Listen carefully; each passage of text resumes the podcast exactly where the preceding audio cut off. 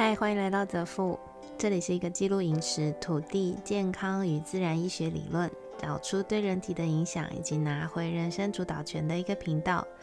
生物账户是我在执行一个功能油与相关健康理论，对于女性乳癌或是囊肿等类症状的实测记录。如果你没有相关的疑问，可以收听我其他主题。今天要讲的是生物账户第一百零八天，改变真的很难吗？这几天好像都在聊我自己真实的心情，不知道大家会不会听腻？不过呢，为什么我想要记录今天这篇？因为中午的时候休息时间看到了骆文煌的直播，直播主题叫做“那些你曾经被灵媒盖棺论定的人生”。这个影片里面找到了非常多人上来分享，他们曾经因为算命啊、灵媒啊等等等等的坚决人生论点而受到的所有影响。当然，除了很多人上来发言之外，还有底下许多留言的回应。长达两个小时的音频，我快速听完之后，深深的引发了我的思考。不说，大家可能不知道，骆文煌这个灵媒频道，大概在我十年前，嗯，我也不太记得确切的年代了。它是一个有许多文章的部落格而已。慢慢的，他开始录制 YouTube，因为他想说，如果自己的小孩未来也有灵异体质，而他已经过世的话，这些影片记录就可以帮助到他的孩子。以及假设这些影片未来也有可能帮助到一些陌生人的话，那么宇宙能量不灭定律，这些接受他现在帮助的陌生人，未来也应该会帮助到他的小孩。慢慢的，这些影片的主题开始变成了，因为有太多人找上他咨询人生的疑惑，希望他们能够从洛文这里找到方向跟力量。但骆文皇又觉得，大部分的问题其实都是大同小异的，绕在工作、人生、嗯、爱情、感情、人际、财富这件事情上面。加上他自己不是那么想要把所有的时间都花在咨询，因为他本身还有其他的工作，所以想把问题比较多人问的做成每一集直播的主题，拍成影片来跟大家解释，或是教导大家要怎么面对这些人生课题。结果他的咨询人数依旧没有减少，影片却也越拍越多的来到了五百多集。去年底还开了一班爱自己的课程，今年已经进入第二班，未来即将有可能会成为线上下载的课程。过去还办过见面会，也在见面会上聊了很多，帮助了许多人。我一路看他到现在，我以为。这样多的咨询、资讯、开班，应该慢慢都能够听到很多人出来分享自己目前过着多么不一样的人生，或是大部分的人都是分享自己怎么破解曾经困扰已久的人生问题。没想到几乎没有，几乎没有人出来分享，更多的是困在里面的分享，或是。困在这个泥淖当中，想要慢慢爬出来的分享，当然没有出来分享，不代表完全没有，也可能因为那些已经改变的人不再需要罗文黄，就如同我们说的，同温层一旦改变了，自然就会与之前的自己自动剥离，也可以说。有越来越多人正视到自己的问题，然后主动的终于愿意向外求援，所以才会感觉到越来越多需要指点的迷津、指点迷津的发言跟这些灵魂。但这让我不禁怀疑，以我自己来说，十年前遇到这个洛文皇的布洛格，然后一路到现在。我真正愿意下定决心去改变的时间点，应该是四年前，然后大概两年内就改变了约莫六成。我我个人觉得有六成了，以及整个人生的光明度与之前实在是相差太多。这些出来分享的人，虽然不可能十年前，呃，应该说虽然可能不是十年前就认识罗文煌，但是感觉得出来，大家都很想要改变。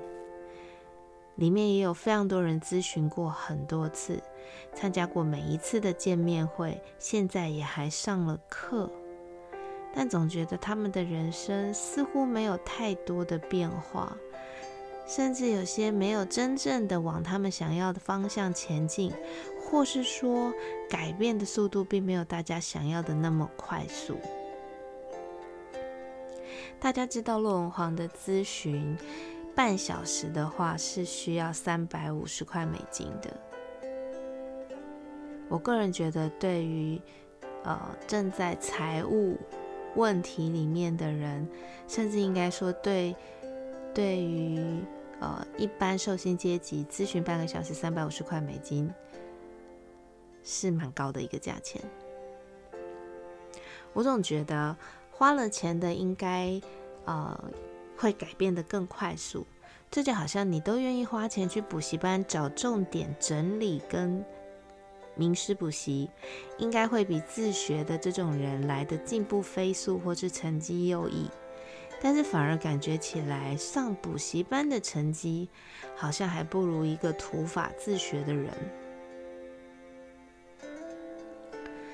一个能够直通人们心里的灵媒，他的成长故事比大多数人都凄惨。他走过来了，成为现在的他，也成为了许多人的偶像。你崇拜着他的生活方式与自信，还有那些可以洞察人心的能力。你从他的文字里看到端倪，从他的影片里得到了更具象的答案，而这些答案还贴心的可以回溯。你花钱买了一个专属于自己的时间，让他彻彻底的剖析你的人生，你的害怕，你的勇气，在见面会上与他真实相见，得到拥抱，与其他一样迷失的羊群。你发现自己并不孤单，加入他的课程，在固定的时间，还可以在线上找到支持、陪伴，还有解答。从文字到影像，从虚拟到实体，从孤单到群聚。我曾经也有想过，在生无障物的这个系列结束之后，也要开始慢慢来发展所谓的实测团队。这个实测团队比较像是，呃，针对某一个疾病症状，或是说针对某一个症状，然后我们可以透过饮食、运动或是情志这样子连续三个月的改变，然后是一群有相同问题想要改变的伙伴们，大家一起上线，然后一起。彼此支持，彼此监督，彼此加油与打气。其实感觉起来有点像骆文煌现在在做的方式，只是不收费。但是现在的现在这样子看来，反而有一句话在我心里慢慢的成型。这么多的力量在支撑着一个想要改变的人，那么为什么这个人的生活会依旧一成不变呢？为什么这样子的人依旧苦恼于这个无法改变的生活呢？难道这些都还不够给予我们勇气去做出？任何决定吗？我是过来人，人生的坎，过去的伤痛，痛苦的来源其实一直都存在，并没有消失。我也一样认识洛文，我没有花钱咨询，也没有跟他见面。然后回过头来看自己的人生，现在我可以说，我知道为什么我需要走这一遭。理解曾经发生过的所有酸甜苦辣都是必须。目前走到一个还算喜欢的自己与生活，我真心的喜欢。为什么？我跟大家的差别到底在哪里？我比较聪明，我比较幸运，还是我比较自负，觉得自己已经改变了？其实是因为我感觉良好。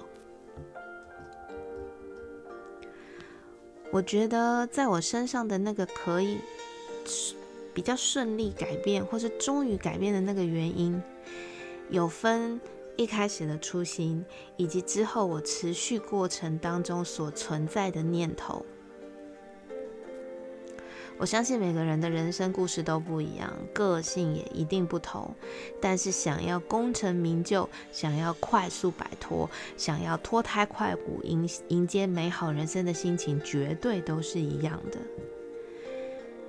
今天听完这个直播，我回头去看了自己这些年，也去看了一些曾经在论文社群里的留言，也谢谢有一位朋友愿意跟我对话。我发现有很多人生虽然不同，但是却有一些关键点是雷同的。这篇我也要留给未来的自己。假设你真的如同在我梦里那样的存那样的美好，并且存在于我的未来，那么这篇就是我送给你最好的礼物。我怎么改变的？然后走向那个你。明天我来分享那个开始的关键。今天先这样喽，拜拜。